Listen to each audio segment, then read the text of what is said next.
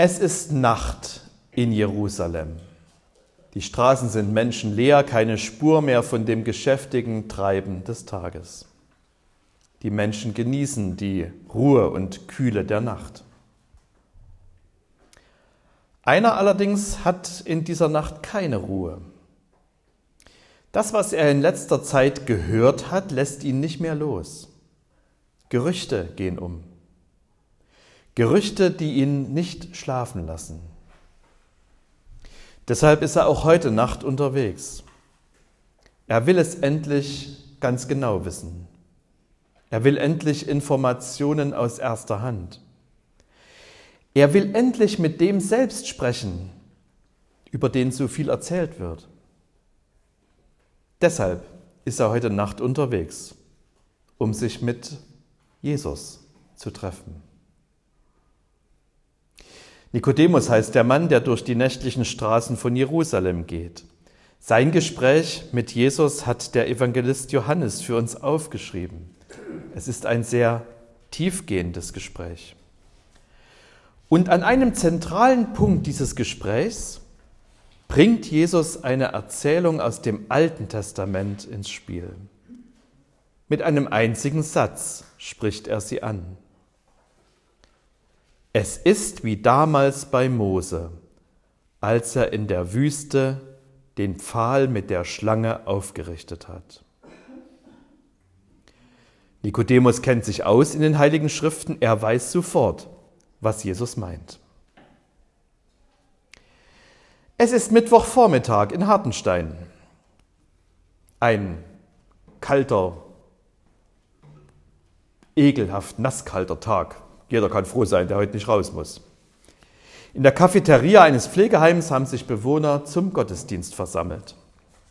Es ist die dritte Woche der Passionszeit. Die Zeit, in der Christen besonders über das Leiden und Sterben von Jesus nachdenken.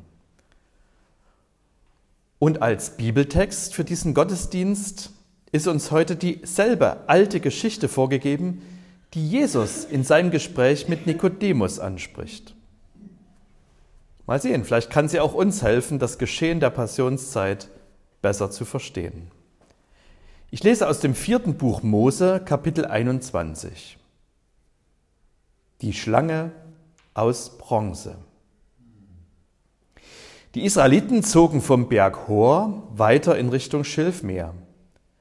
Dabei nahmen sie einen Umweg um das Land Edom herum. Das Volk aber wurde auf dem langen Weg ungeduldig. Die Israeliten beklagten sich bei Gott und bei Mose. Wozu hast du uns aus Ägypten herausgeführt? Sollen wir in der Wüste sterben? Nicht einmal Brot und Wasser gibt es hier.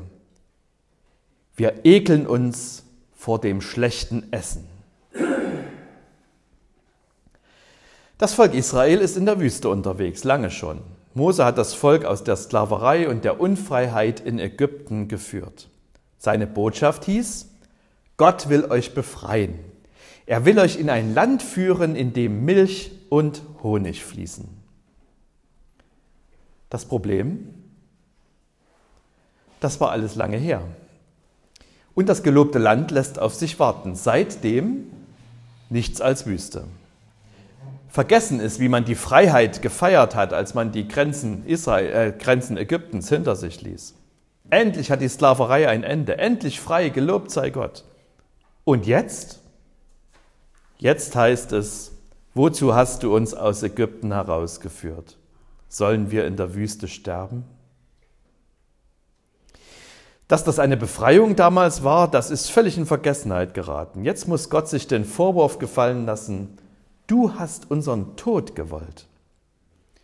In Vergessenheit geraten ist auch der Dank an Gott, als er sein Volk zum ersten Mal in der Wüste mit diesem Manna, mit diesem Wüstenbrot versorgte. Jetzt heißt es, wir ekeln uns vor dem schlechten Essen. Wir haben das Jahr 2024. Wenn ich mal 40 Jahre zurückdenke, da war das Jahr 1984. Ich bin ja in der DDR aufgewachsen.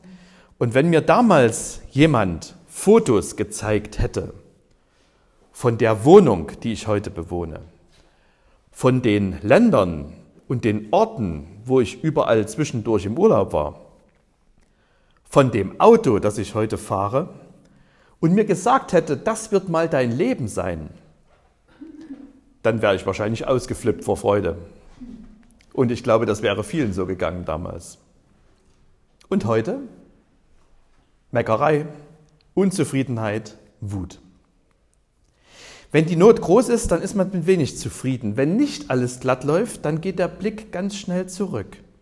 Und dann sieht die Vergangenheit auf, gar nicht, auf einmal gar nicht mehr so unfrei und so düster aus.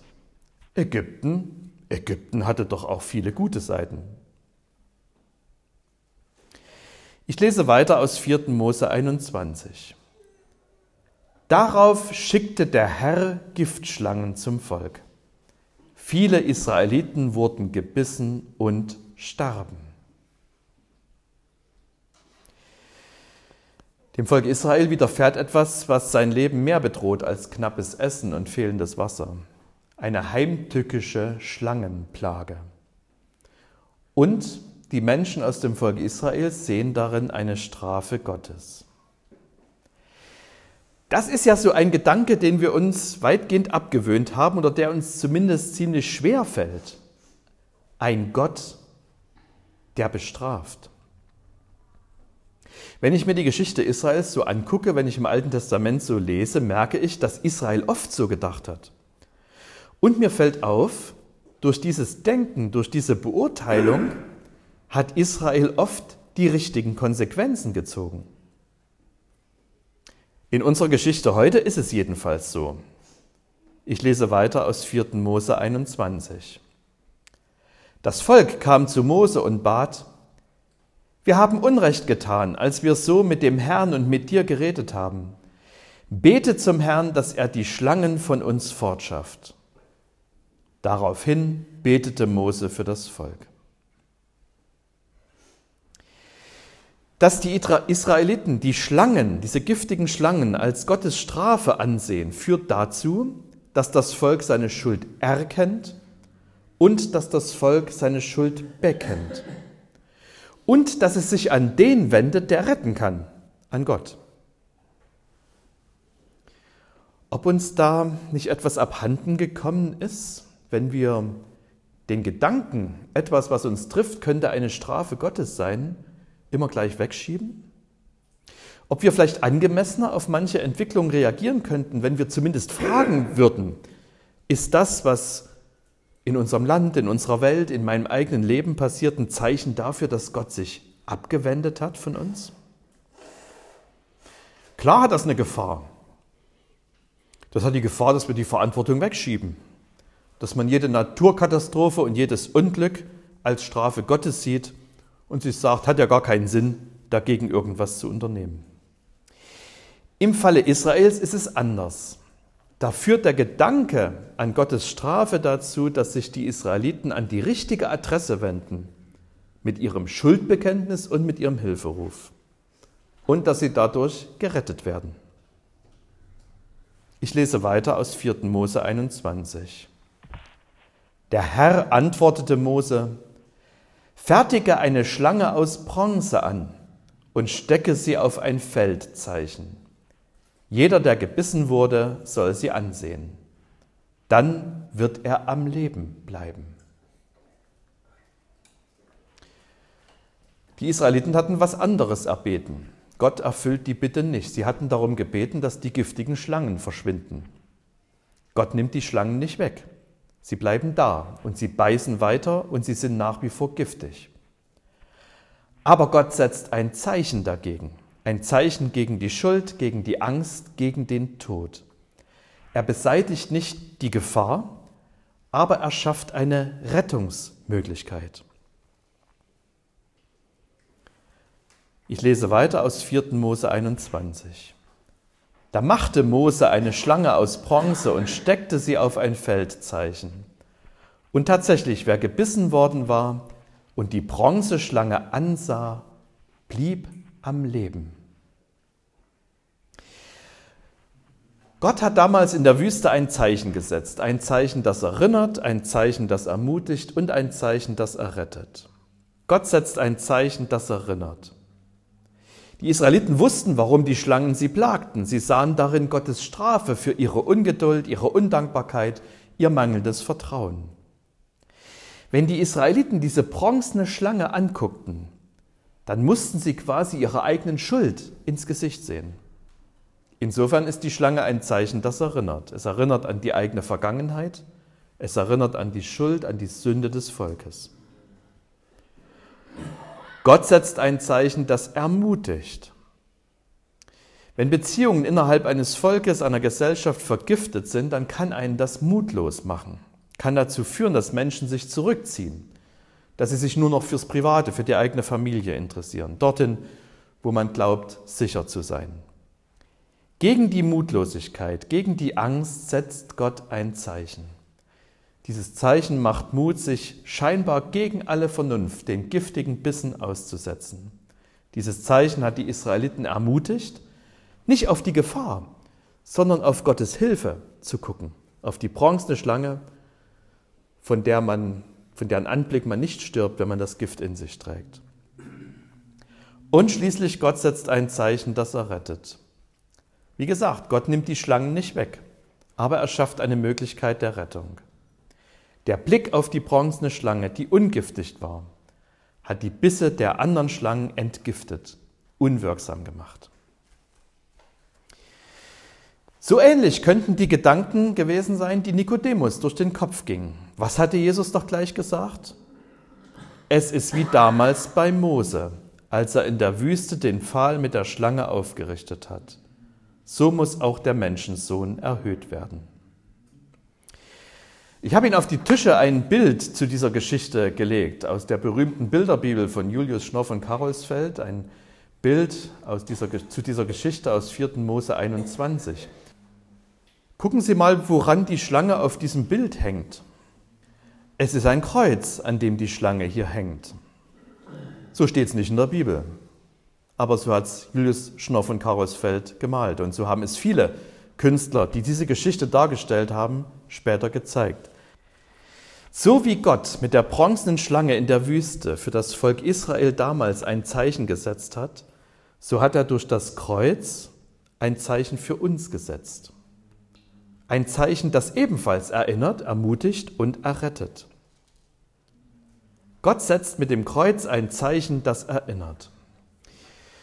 Wissen Sie, wenn ich so zurückblicke, ich habe mir nicht furchtbar viel merken können aus meiner Zeit in der Christenlehre und im Konfirmandenunterricht. Das tut mir ein bisschen leid, aber es ist so, es ist nicht so viel hängen geblieben. Aber es waren doch einige Dinge, die so eindrucksvoll waren, dass sie sich tief eingeprägt haben. Und dazu gehört eine Liedstrophe. Sie stammt aus dem Passionslied Herzliebster Jesu, was hast du verbrochen? Und wir haben die vorhin schon gesungen. Da heißt es, was ist doch wohl die Ursache solcher Plagen?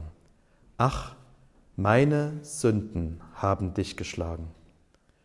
Ach, mein Herr Jesu, ich habe dies verschuldet, was du erduldet. Wenn ich das Kreuz ansehe, dann sehe ich meine eigenen Schuld ins Gesicht. Dann weiß ich, dort ist über einen anderen das Urteil gesprochen worden, das eigentlich über mein Leben gesprochen werden müsste. So wie die Israeliten in der Wüste immer an ihre Schuld erinnert wurden, wenn sie die bronzene Schlange angeguckt haben, so erinnert mich das Kreuz daran, dass Jesus für meine Schuld gestorben ist. Gott setzt mit dem Kreuz ein Zeichen, das erinnert. Gott setzt mit dem Kreuz ein Zeichen, das ermutigt. Die Schlange in der Wüste hatte die Israeliten ermutigt, ihren Blick auf Gottes Hilfe, nicht auf die Gefahr, nicht auf den lauernden Tod zu richten.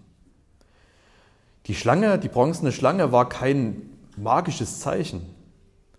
Sie sollten nicht auf die bronzene Schlange vertrauen, sondern auf Gott, der dieses Zeichen gesetzt hat. Auch das Kreuz ist ein Zeichen, das ermutigt. Es erinnert zwar an meine Schuld, es erinnert aber auch daran, dass Schuld vergeben werden kann. Es erinnert zwar an den Tod, zugleich wissen wir aber auch, dass Ostern wird.